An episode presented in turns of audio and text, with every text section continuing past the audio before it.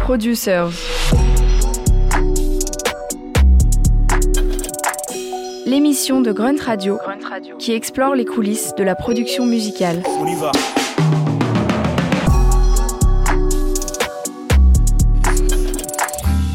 Producers. Ceux qui font la musique sur Grunt Radio.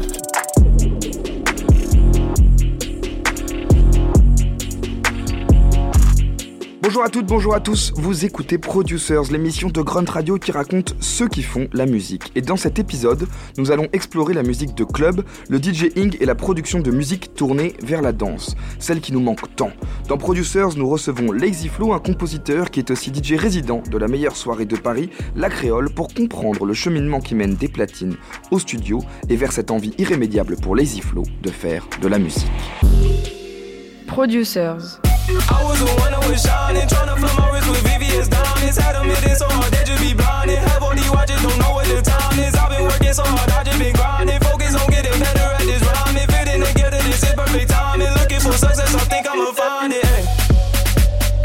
C'est pas venu tout de suite, forcément, mais ça a toujours été un rêve depuis euh, que je suis gamin. euh, depuis que je sais pas, j'ai 6 ans, quelque chose comme ça. Et euh, j'étais orienté vers le DJing déjà à cette époque. Parce que tu sais, euh, bon, c'est pas un super exemple, mais il y avait ce gars au Big Deal, tu sais, qui, qui était DJ à l'époque. euh, j'ai oublié son nom d'ailleurs. Ah, je savais même DJ je Aspect, je crois, un truc comme ça. Incroyable, je me rappelais même pas qu'il y avait un DJ dans le Big Ouais, il y Deal. avait un DJ, mais c'était ringard. Traumatisé par le Big Deal comme toutes les générations évidemment, mais... Soyez les bienvenus sur le plateau du Big Deal, mesdames et messieurs. Il règne ici une température dithyrambique. Mesdames et messieurs, je voudrais qu'on applaudisse notre ami Bill.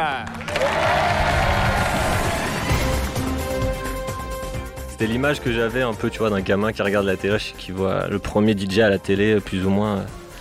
À l'époque, j'écoutais Skyrock quand j'avais cet âge-là. euh, Enfin, un petit peu plus après, quand même, Skyrock. Mhm. Pas 6 ans. 6 ans quand même. tu Entre- commences 6 ans 10 full, ça fait c'est quand même douloureux quand. Entre 6 et 10 ans, ouais, on va dire. À l'époque, c'était juste le scratch. C'était le seul truc qui me fascinait. Puis euh, le reste, le mix au tempo, tout ça, je connaissais pas euh, du tout. Je savais même pas que ça existait. C'était vraiment la fascination de toucher un, un disque. Je savais même pas comment ça fonctionnait. Tu vois, je- j'entendais ça ou je voyais ça, mais il y avait aucune explication derrière à l'époque. Il n'y avait pas encore euh, YouTube et, Ouais, c'est ça. et compagnie. J'utilisais des cassettes, j'avais un baladeur cassette que m'avaient offert mes parents, que j'ai bien saigné pour le coup. et, euh, et sinon, euh, non, j'ai pas touché aux platines avant bien au moins 16 ans ou quelque chose, euh, enfin je sais pas, beaucoup plus tard, ou en tout cas eu l'intérêt de le faire aussi, beaucoup plus tard. Ma mère écoutait euh, pas mal de jazz et de, et de musique euh, latine. Mon père, euh, un peu moins, mais c'était plutôt rock et musique classique.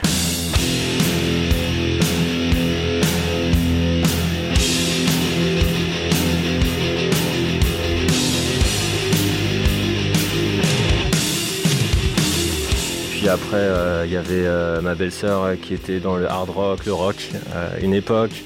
Donc je, je me suis mis à écouter des cassettes que lui faisait son copain de Metallica. Enfin, il y avait un mélange de plusieurs groupes, etc. Entre autres.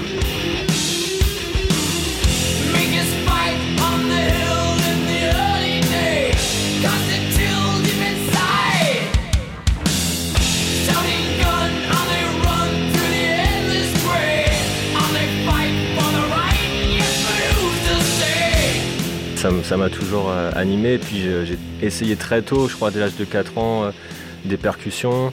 Après, euh, j'ai essayé du piano, j'ai essayé de la guitare, j'ai essayé un peu tout jusqu'à trouver la batterie qui m'a vraiment plu. Et euh, c'est un instrument sur lequel je suis resté. Les autres, j'avais expérimenté genre deux mois, pas plus. Et la batterie, j'en ai fait 4 ans. Et puis par la suite, fait des percussions d'Afrique de l'Ouest et un peu latine. Et enfin, le DJing. Je prenais des cours à l'époque. Pour le DJing, j'ai la chance d'avoir euh, quelqu'un qui me montrait euh, euh, gratuitement au studio où je faisais des cours de batterie. Après mes cours de batterie, il me, montrait quelques tricks. Parce que c'était un des rares studios, La Chaufferie, qui est une genre de MJC à Bagneux, qui était équipé de platine vinyle à l'époque et qui proposait des cours, mais ils avaient malheureusement arrêté de donner des cours. Mais le gars était, les gars qui bossent là-bas sont super cool et m'ont proposé de me montrer des trucs et tout, parce qu'ils ont vu que ça m'intéressait euh, vraiment.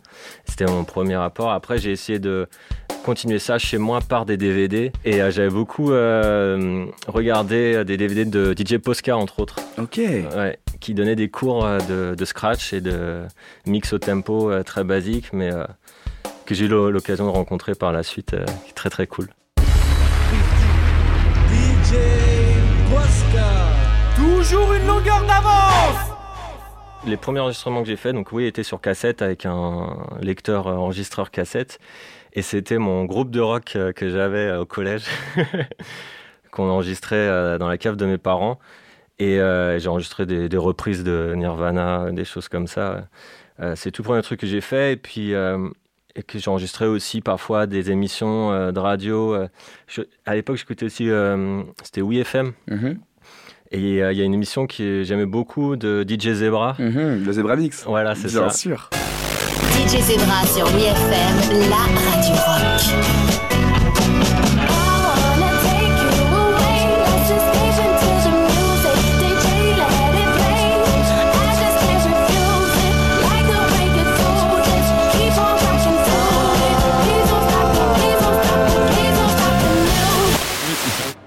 Les écoutais beaucoup et ça m'a beaucoup ins- inspiré. Et euh, c'est comme ça que j'ai fait mon premier bootleg euh, en écoutant euh, ces émissions-là, que j'ai essayé de faire sur un, un ordi que m'avait prêté mon père qui devait faire 128 euh, mégas. et j'avais fait avec Audacity, j'avais superposé deux tracks. Je crois que c'était un track d'Aretha Franklin avec euh, Les Nuls. Euh, On va savoir pourquoi. C'était mon premier mashup que j'ai perdu. Je sais pas ce que j'en ai fait? Mais tu te rappelles Mais, Mais j'en rappelle. ouais. Et pourquoi le rock and roll? Pourquoi c'était ça que t'avais envie de faire? Ce que j'écoutais euh, tout simplement euh, à cet âge-là. euh, voilà, on se cherche hein, de toute manière. On, est, on écoute plein de choses. C'est ça qui, qui m'a influencé. Donc je suis allé naturellement là-dessus. J'ai rencontré, enfin je me suis fait des potes à l'école qui étaient aussi là-dedans. Et puis voilà, on s'est dit ouais, pourquoi pas essayer de jouer en- ensemble. Et c'était quoi du coup les influences vraiment? Donc il y avait Nirvana? Ouais, c'était euh, ouais, Nirvana, Metallica, euh, je sais pas, téléphone. C'était ouais, c'était plus euh, rock, hard rock.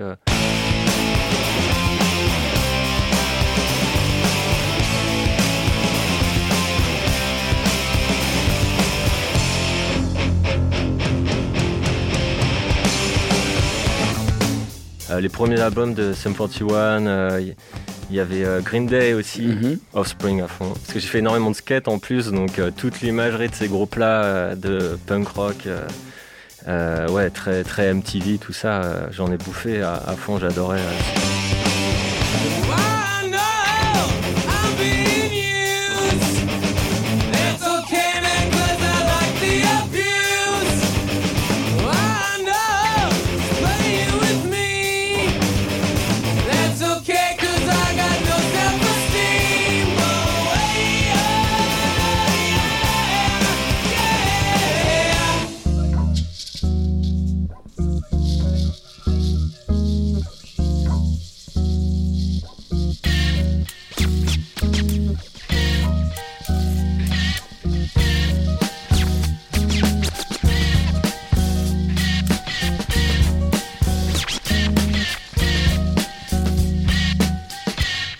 Producers, Grunt Radio.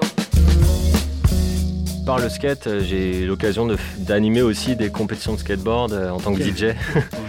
Et en fait, les skateurs sont hyper éclectiques. Mhm. Euh, moi, c'est en partie ce qui m'a amené aussi sur euh, le hip-hop, par exemple. C'est euh, les vidéos de skate américaines, euh, surtout new-yorkaises. Et, euh, et du coup, bah, ouais, dans, un, dans un contexte de skate, t'entends aussi bien du, euh, du Wu-Tang que euh, du ACDC. Donc c'était... Ouais, c'était... Je sais pas. Je pense que ça, ça participe aussi à cet éclectisme.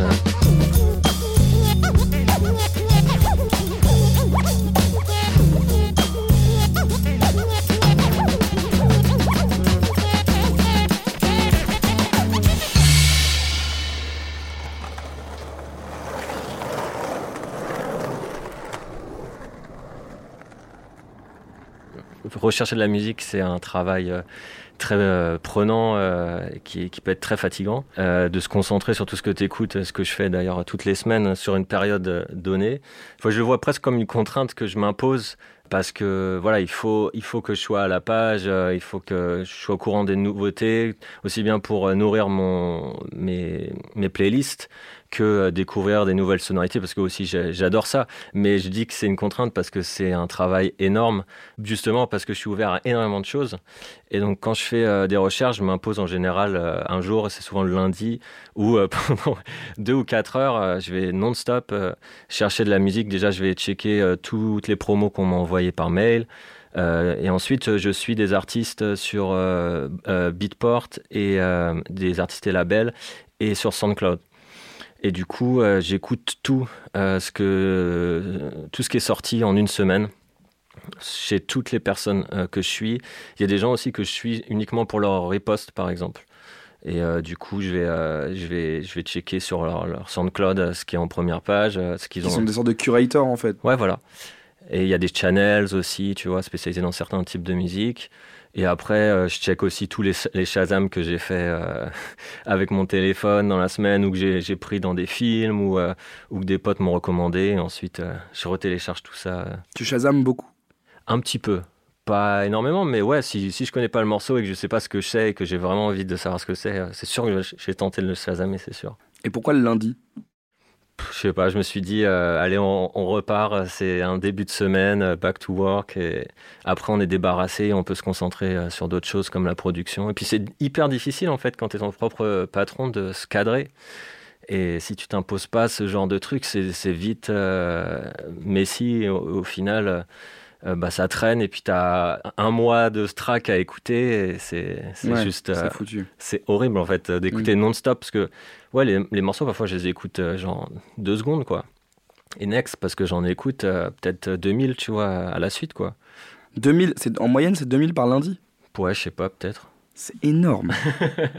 ouais, c'est ça, c'est un, je me rends pas compte peut-être euh, je dis trop mais ouais je sais pas je sais que je, je pourrais m'en passer mais euh, mes playlists seront forcément plus limitées et euh, c'est aussi peut-être ce qui me démarque, c'est que je vais plus me prendre la tête que certaines personnes sur chercher des nouveautés ou, des, ou aussi comprendre certaines sonorités en, en détail et puis pouvoir moi aussi essayer de les refaire par moi-même, etc.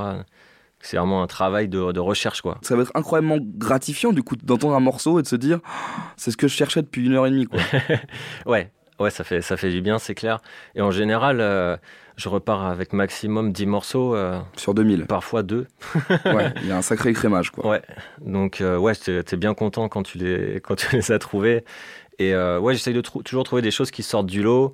Parce qu'évidemment, il y, a, plein de gens euh, qui se copient entre eux, qui font, enfin, il y a des millions de, morceaux sur la planète euh, qui sortent euh, tous les jours.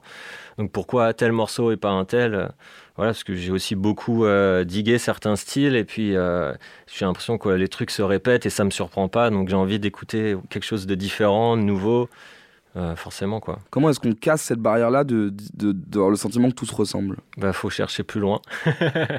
et plus loin, euh, ça peut être euh, au Brésil, par exemple, qui, je trouve, ont une, une variété de, de rythmes et, euh, et, un, et un succès autour de ces rythmes parce que c'est des, c'est des artistes qui sont en, ra- en radio, qui remplissent des festivals et qui utilisent des rythmes qui viennent d'émerger parfois il y a que un an ou euh, qui sont même pas arrivés euh, en France. Quoi. Il y a, il y une poignée de DJ qui, vont en, mixer et ça, s'arrête là. Quoi. Donc ça peut être aussi bien au Brésil euh, que en ce moment l'Afrique du Sud est un peu plus populaire par exemple, mais voilà, peut-être je sais pas, peut-être que les Balkans ils vont faire un nouveau retour intéressant. Bon c'est moins porté sur le rythme et plus sur l'ambiance, la musicalité, mais ouais ouais.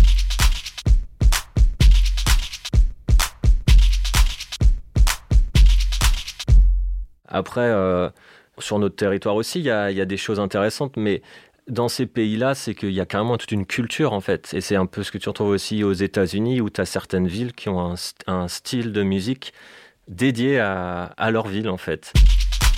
Tu vas au New Jersey, tu as la Jersey Club, Baltimore, la Baltimore Club, etc. Nous, on n'a pas la, Paris Club et la, Clermont-Ferrand Club. c'est pas aussi prononcé, quoi. Après, c'est pas la même taille, c'est pas le, même pays, c'est difficilement comparable.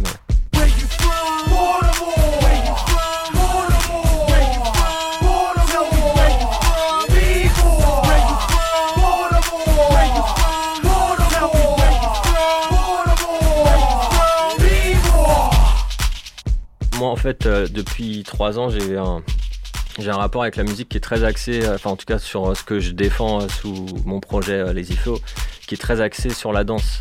Donc c'est une de mes priorités en fait. Donc quand je cherche de la musique, il faut que ça m'évoque une danse. Alors après, peut-être que c'est une danse que je connais pas, donc je vais essayer de me renseigner dessus.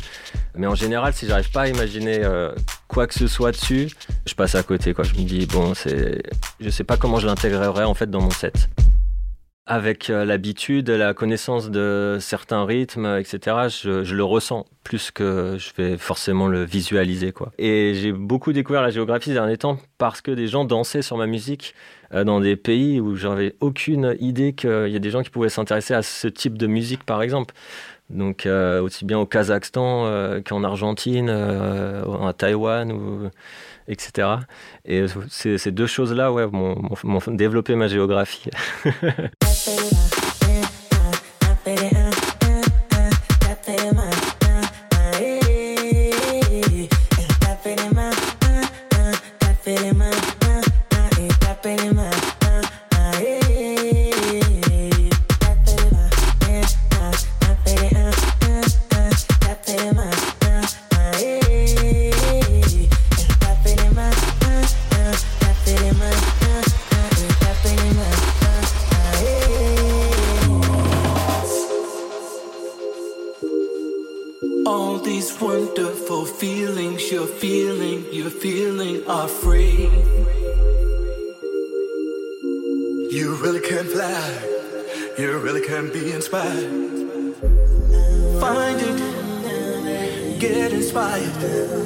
24 7, 365. Right here, right now.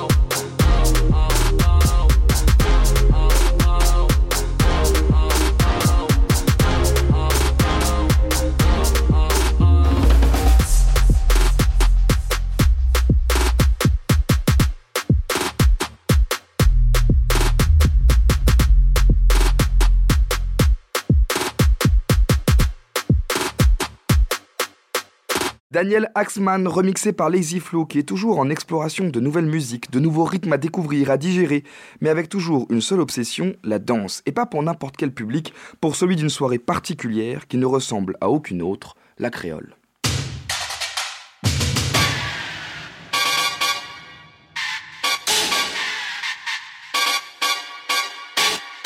La chance de la créole, c'est justement, il y a des gens qui viennent avec une ouverture d'esprit euh, rare, mais d'une extrême rareté euh, que j'ai vu nulle part euh, au monde presque, et puis beaucoup d'autres personnes partagent cet avis-là. Donc déjà, ça aide énormément sur tes choix musicaux. Ma satisfaction, ça a toujours été de faire danser les gens avec des justement des, des, des sonorités qu'ils connaissent pas peut-être pas forcément. Euh, peut-être il y a des gens qui vont dire ah je déteste la salsa. Bah je vais leur prouver qu'ils ont qu'ils ont tort et qu'ils vont kiffer parce que je vais leur euh, choper le bon morceau euh, voilà qui, qui, de bon de salsa. Je pense qu'il n'y a pas de mauvais style que tout est bon. Il faut juste écouter les, les bonnes choses. Et à la créole bah du coup c'est l'opportunité de d'essayer des, des nouveautés donc, euh, mais voilà, comme je vais très, je vais diguer très vachement dans le détail, hyper précis euh, et un peu maîtriser le sujet sur certains types de rythmes et de danse. Du coup, je tape un peu dans le mille parfois, et, euh, puis fait, ça fait parfois sensation, quoi.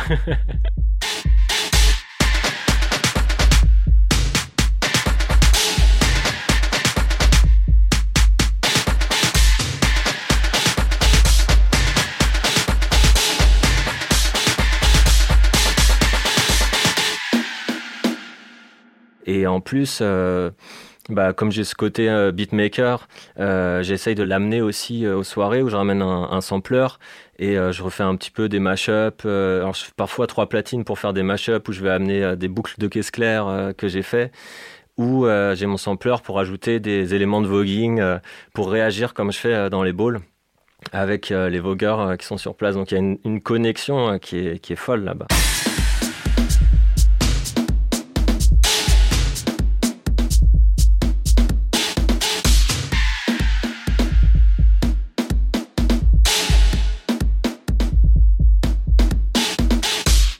Peux me raconter du coup cette trajectoire qui a été celle du DJing vers la composition? J'ai plus ou moins euh, commencé le DJing en même temps que euh, la composition. Donc par la, la, la, composition, c'était par la MAO, euh, la musique assistée par ordinateur. Et bah, dans la même ville, j'ai eu la chance de trouver des cours de MAO. J'en ai fait pendant deux mois, donc ça doit, ça doit être environ quatre cours, je pense, et euh, qui devait être sur Cubase. Et puis chez moi, j'ai continué à, à, essayer de développer ça sur, euh, à, l'époque, GarageBand. et, euh, et, petit à petit, euh, Logic Pro, et je suis resté sur Logic Pro.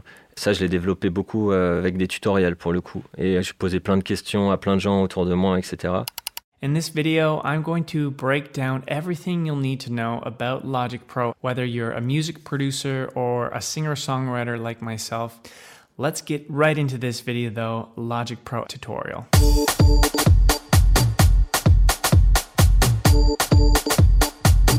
Comment est-ce que du coup on, se, on, on, distingue cette capacité à composer pour soi, cette capacité aussi à, à remixer, à se réapproprier? La, la, culture du remix et de l'édit, mmh.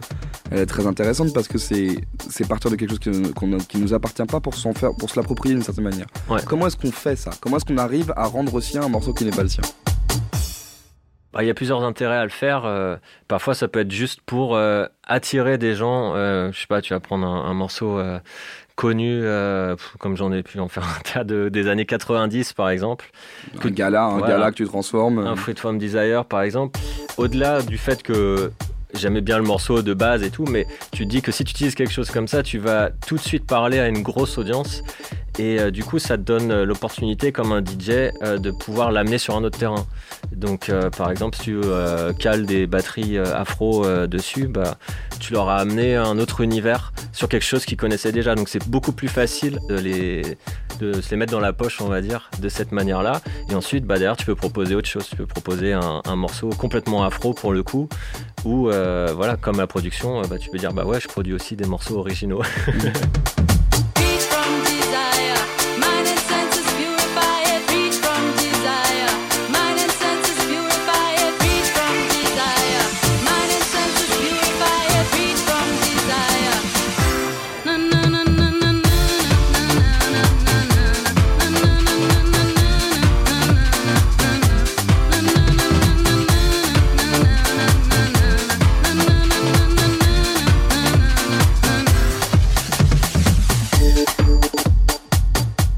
en fait, tu fonctionnes comme un système de- d'entonnoir d'une certaine manière. C'est d'abord tu vas chercher l'universel.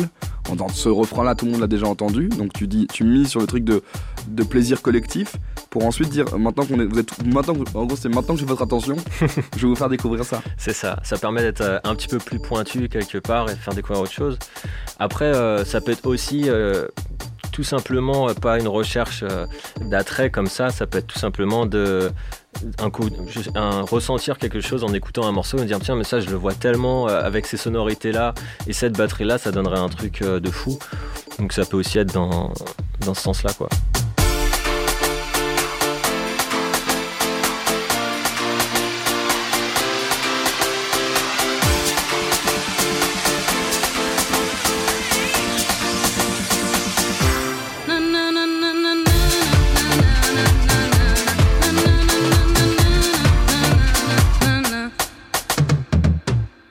Qui est très intéressant, c'est que du coup, il y a deux temporalités qui s'offrent à toi. C'est qu'on a parlé du DJing, et le DJing, c'est la culture de l'instant. C'est-à-dire qu'il faut savoir saisir ce moment très fugace, l'attraper pour être sûr que le morceau qui vient après ne fasse pas perdre la vibe globale. Or, quand on parle de composition, c'est là, si on rentre sur une autre temporalité, c'est que le but et le rêve, c'est de faire quelque chose qui reste. Mm. Comment est-ce qu'on, comment est-ce que justement ces deux temporalités euh, peuvent s'aider l'une et l'autre chez toi? C'est pas du tout enfin je pense que c'est pas la même euh, la même approche euh, du coup et, euh, et puis c'est un exercice qui pour moi est beaucoup plus difficile si je voulais caricaturer le DJing je dirais que c'est très facile euh, comparé à, à la production bon après voilà tout est relatif et il y a Mhm. différents niveaux mais être capable de faire un morceau euh, qui va parler au plus grand nombre justement euh, voilà tu, tu mets un morceau euh, inconnu euh, sur un dance floor et voir comment les, les gens réagissent, euh, une propre, ta propre production, tu vois. C'est beaucoup plus difficile que de passer un morceau que tu sais que soit les gens connaissent déjà, soit tu sais que ça va leur plaire parce que c'est dans un certain euh, type de son, passé au bon moment, etc., avec un certain type d'audience. Là, ça veut dire qu'il faut que tu réussisses à faire quelque chose d'aussi bon. Donc, euh, sûr. ça pousse le challenge beaucoup Ouais. plus haut. Et réussir à mettre ses propres morceaux ouais, dans quelque chose, dans, dans par exemple un DJ set, c'est un, c'est un défi énorme pour quelqu'un. Ouais, je pense que c'est aussi un, un but euh, quelque part. Et je, suis, très heureux d'avoir réussi à le faire euh, ces dernières années, mais pendant des années, j'avais du mal à jouer euh, mes propres morceaux ou ça fonctionnait pas spécialement. Voilà, aujourd'hui, je sais que sur un certain type d'audience, je peux rendre certaines personnes très très folles.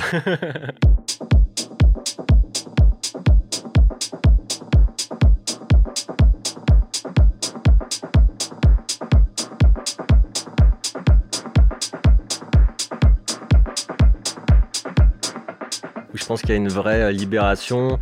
Euh, si tu prends les, les balls, euh, par exemple, je trouve que c'est carrément la, messe parfois. Il y a plein de, de codes, de... c'est comme un rituel en fait.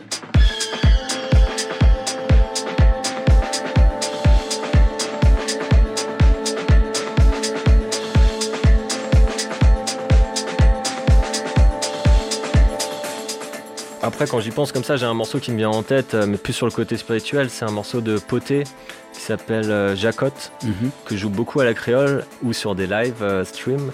Donc, je faisais un mashup live avec un morceau euh, de Guoka, mais je veux pas dire de bêtises. Et, euh, et ça donne une. Y a une espèce. Les accords qu'il a, qu'il a utilisés dans ce morceau mélangé avec cette musique très traditionnelle, ça, ça donne euh, quelque chose qui t'élève. Et à chaque fois que je fais cet enchaînement, ou même chez moi, je vois encore les visages des gens qui sont dans un autre monde, et ça, c'est assez magnifique.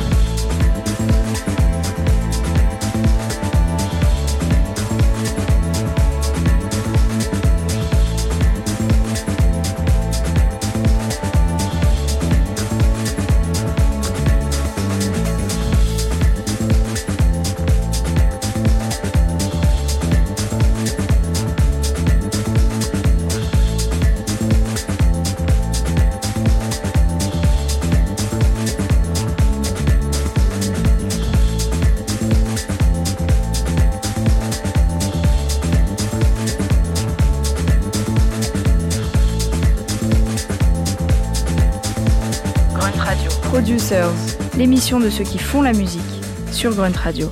Poté, un morceau de fête et de communion, de spiritualité par excellence, joué à l'instant par Lazy Flow dans Producers, un véritable passionné qui met tous ses talents au service de cet amour de la musique par tous les moyens. Ouais. Pour euh, des, parfois des compositeurs, donc euh, on pourrait presque appeler ça de la ghost prod, ou, euh, ou de l'exé- de l'exécution peut-être, euh, face à un directeur artistique. Et puis ça peut être pour des chanteurs, et c'est ce que je fais le, plus. Et puis, mais dans un autre sens, j'aime énormément aussi euh, travailler en collaboration avec d'autres producteurs. Et euh, voilà, ne pas être le seul euh, exécuteur euh, de morceaux de A à Z, parce que je trouve ça, je trouve ça dommage. Et puis quand j'analyse l'histoire, les plus gros morceaux qui ont été faits, ça a rarement été une seule personne. Et ça, c'était euh, une équipe euh, déjà euh, grande, mais des meilleurs dans chaque catégorie. Donc quand tu te retrouves tout seul devant un ordi avec très peu de notions de solfège, c'est un peu prétentieux d'arriver, de vouloir arriver à la cheville de ces gens-là. Je suppose que tu peux pas trop parler du coup de la ghost prod, mais ça veut dire quoi concrètement? Ça veut dire que tu composes des morceaux pour d'autres personnes? Après, euh, je sais qu'il y a des gens qui dénigrent ça. Moi, je le vois d'une autre manière parce que euh, déjà, tu peux, tu peux être un très bon compositeur, mais avoir des idées de merde. Et euh, voilà, c'est et aussi quand tu mets deux cerveaux ensemble, même s'il y en a qu'un qui. Et puis il y en a plein des duos comme ça, euh, où il y a une seule tête pensante et un exécutant. Euh, et des gens qu'on présente comme des artistes, mais en fait, il y en a qu'un qui met vraiment la main à la pâte.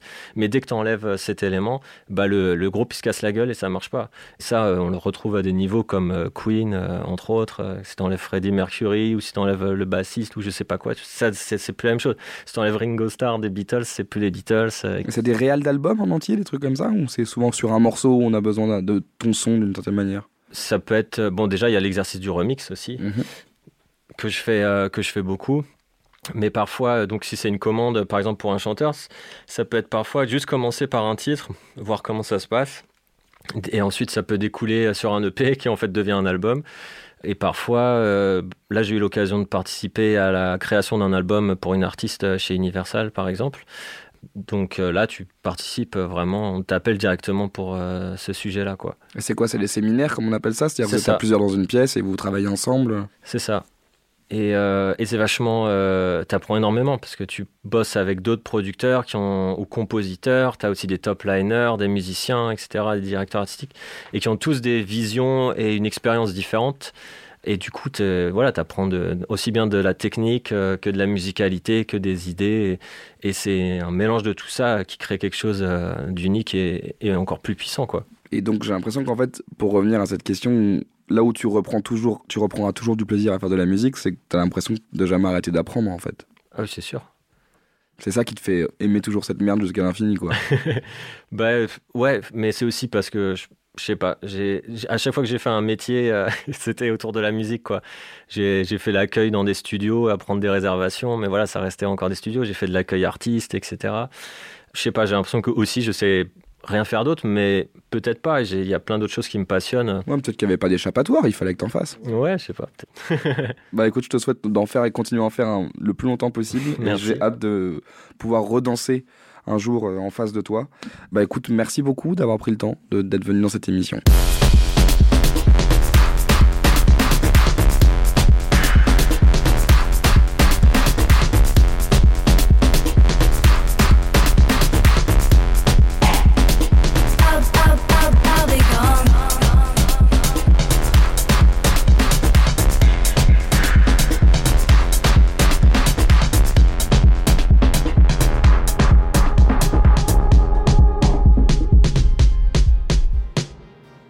Ainsi s'achève donc ce nouvel épisode de Producers qui nous permet d'appeler de nos voeux la réouverture rapide des clubs.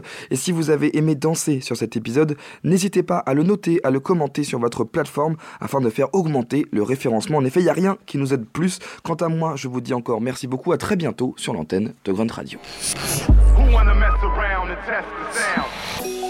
Producers. Grunt Radio.